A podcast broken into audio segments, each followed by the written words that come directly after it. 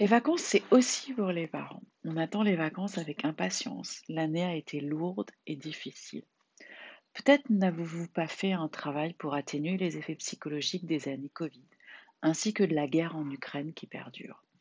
On a eu peut-être aussi le sentiment de vivre une période d'instabilité écologique, politique et économique, porteuse d'incertitudes pour l'avenir.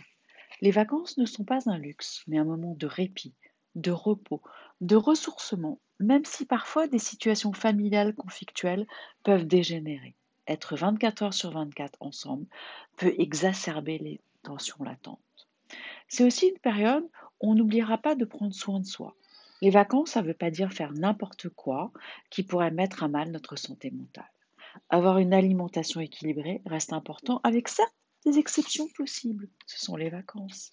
Avoir un sommeil régulier, avec là aussi des degrés de liberté. Faire du sport sans excès ou simplement marcher sont un des piliers de la santé mentale.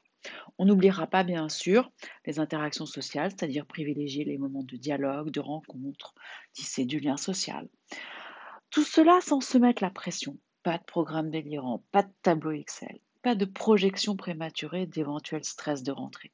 Mais moments de plaisir, seul ou accompagné.